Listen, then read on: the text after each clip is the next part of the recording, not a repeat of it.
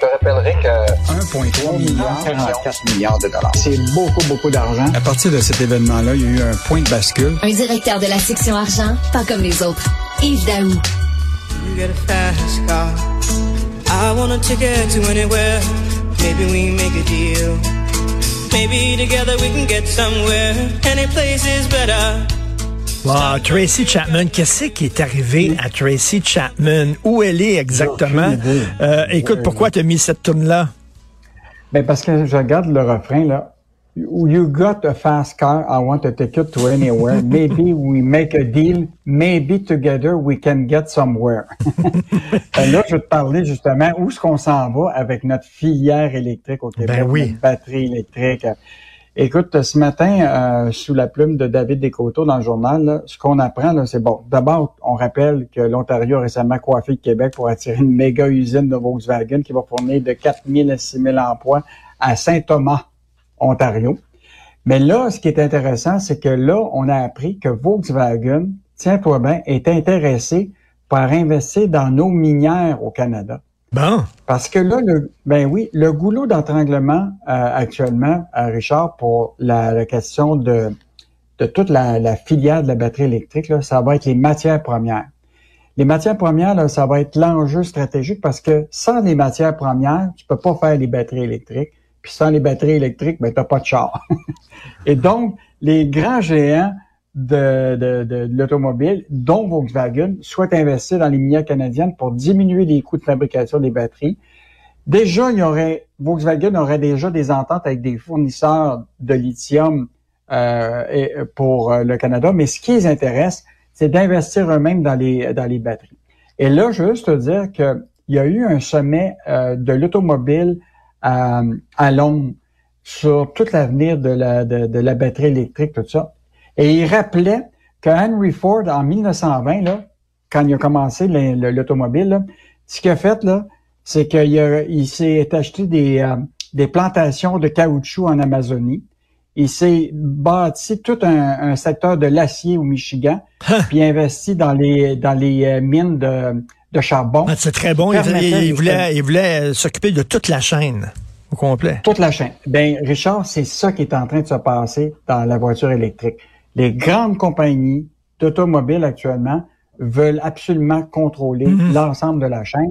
Mais ce qui est encore plus fascinant, Richard, tiens-toi bien, la pénurie qu'on va avoir de mines dans le secteur, là, c'est énorme. On parle là, du lithium, du cobalt, euh, du cuivre, tout ça. Là.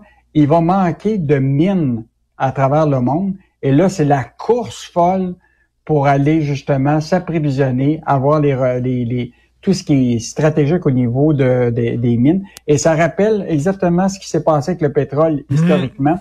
C'est quand le pétrole est arrivé, tous les pays à travers le monde cherchaient Mais- tous les gisements de pétrole. Et donc, cette course-là. Est-ce que le Québec, là-dedans... Ben, c'est ça, c'est ça. Est-ce que justement, on va avoir notre part du gâteau, on va encore l'échapper cette fois-là? Ben là, écoute, hier au bureau de Fitzgibbon, on nous ont dit la filiale de Volkswagen n'a pas d'entente avec les sociétés minières dans lesquelles l'Investissement Québec est un investisseur. Mais l'objectif du gouvernement, lorsque nous sommes actionnaires, est toujours d'assurer la plus grande valorisation des minéraux stratégiques du Québec. Là, je veux dire, là, on a perdu l'usine de fabrication des batteries. Là, il faut vraiment s'assurer qu'on on va rester un joueur clé dans les minéraux critiques, le cobalt, le cuivre, le lithium. Mais on va, j'espère qu'on va rembourser ça à, sais, à, à bon marché. Là. Ben oui. s'assurer qu'on soit présent là-dedans. Euh, mais je te dis, Richard, de plus en plus, je regarde ça, là. C'est, historiquement, Mm. quand on regarde les, ceux qui sont devenus riches avec le pétrole, puis les pays qui sont devenus prospères, actuellement, c'est ce qui est en train de se passer avec la batterie électrique puis la filière électrique. Là. Il va falloir vraiment là, qu'on gagne sur tous les points parce qu'on a tous les atouts pour le Québec. En plus, on a, écoute, on a Hydro-Québec. Mais- écoute, toute l'électricité qu'on a. Ben euh, oui. on- on doit Écoute, on a raté notre premier rendez-vous avec Volkswagen. Volkswagen est allé coucher avec l'Ontario. Peut-être que maintenant, notre deuxième date va mieux se passer avec Volkswagen. Euh, Soit, je te pose une question, Yves. Sois honnête. Sois sincère. Quand tu fais ton épicerie, est-ce que tu rentres à la maison puis tu regardes ta facture pour voir si tout est là? Moi, je le fais pas. Je te, te le dis, je le fais pas, mais là, je regarde le texte dans le journal de Julien McAvoy. Oh boy! Là, je veux juste te dire que même moi, je hein? je l'ai lu ce matin, puis je peux te dire que là, je vais le faire.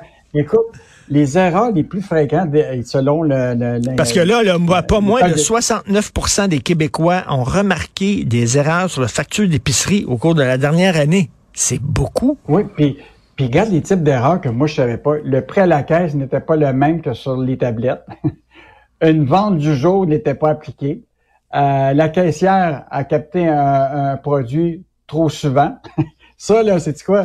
Je me rappelle, là, des fois, le- la personne là, scanne une fois, puis là, par erreur, elle scanne le même produit. Ben oui. Là, tu t'en es pas aperçu. Euh, le code du produit est mauvais. Un produit non taxable qui est taxé.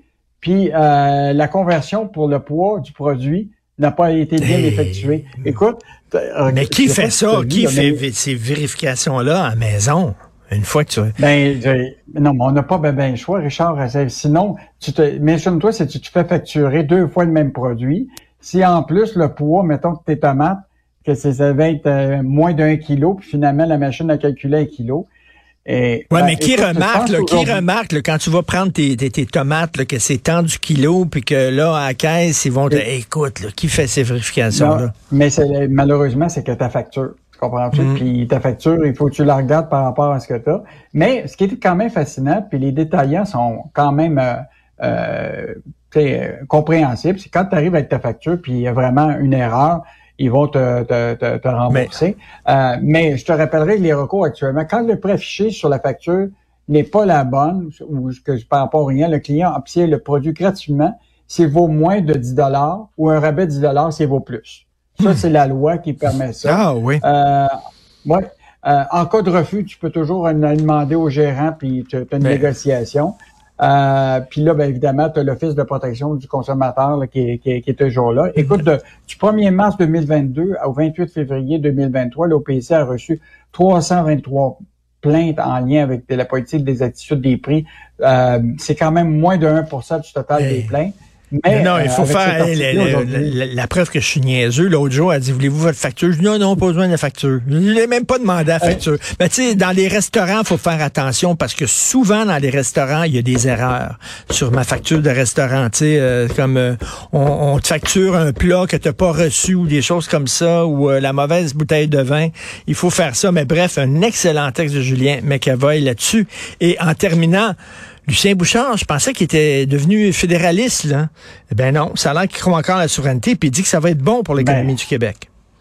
C'est intéressant. Hier, il y avait une conférence qui était faite par la rectrice de l'Université Laval au, euh, au, euh, euh, un, un organisme ici à Montréal là, pour euh, tous les gens d'affaires.